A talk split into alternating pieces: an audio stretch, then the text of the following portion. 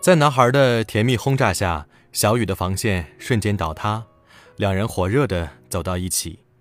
在几个月的浓情蜜意中，小雨发现，男友对身边的女孩都很好。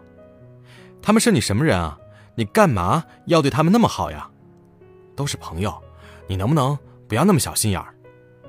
生气的小雨和男友大吵了一架，搬到朋友那里，可才冷战几天，小雨又沦陷在男友的玫瑰花下。甜言蜜语中了，小雨说：“谁叫我那么爱他？为他，我愿意忍。”后来，小雨来例假，在公司疼得直冒汗，打电话给男友，男友只回了一句：“啊，我很忙。”那孩子忙点也好，小雨在安慰自己。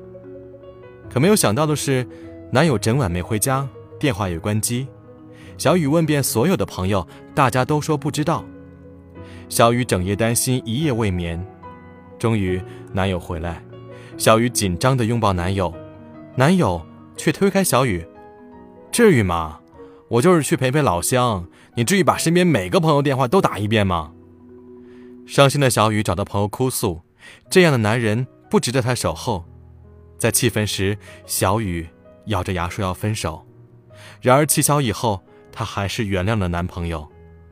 朋友们不解，小雨却说：“谁叫我那么爱他呢？”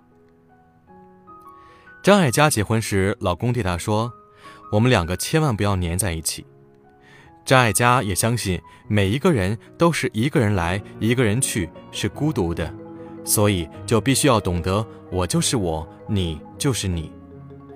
日本有一对老夫妻，丈夫和同，妻子帽子。在他们结婚的第五个年头，他们采取了契约式婚姻。每年的结婚纪念日，双方都会确认是否再过一年，如果不确立就分手。之所以用这个契约式婚姻方式，是因为他们不想用爱来束缚着对方。他们总喜欢按自己的方式去生活，不愿意因为爱而丢掉那个真实的自己。如果对方接受不了这个自己，他们觉得也可以。很坦然的面对。每年，帽子女士都会一个人外出度假三个月。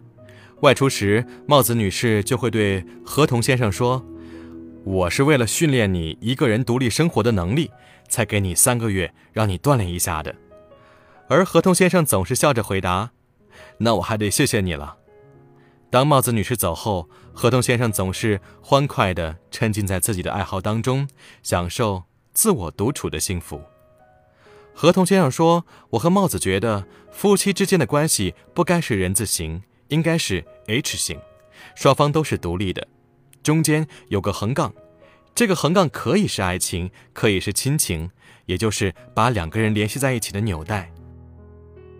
即便这个横杠倒了，两个人还是能各自独立站着，谁也不会倒。这就是我和帽子对婚姻的看法。我们两个并不是相互搀扶依靠的。”而是独立平行的。爱一个人，不因为爱他而忘记自己的存在，让自己不断的煎熬。真正的爱是在爱中找到自己的样子，越爱越懂得两人是两个独立的个体，有自己，还要爱自己。像《蔷薇岛屿》里面说的，最好的爱情是两个人彼此做个伴儿，不要束缚。不要缠绕，不要占有，不要渴望从对方身上挖掘到意义，那是注定要落空的事情，而应该是我们两个人并排站在一起，看看这个落寞的人间。我爱你，不是因为你随时随地都能陪我，也不是你看起来像我的影子。你爱插花，爱茶道，爱旅行，爱唱歌；我爱编程，爱哲学，爱拳击，爱逗乐。你是你，我是我，我们两个人是不同的两个个体。我们珍惜在一起的每一个时刻，也尊重每一份冷暖自知的独立状态。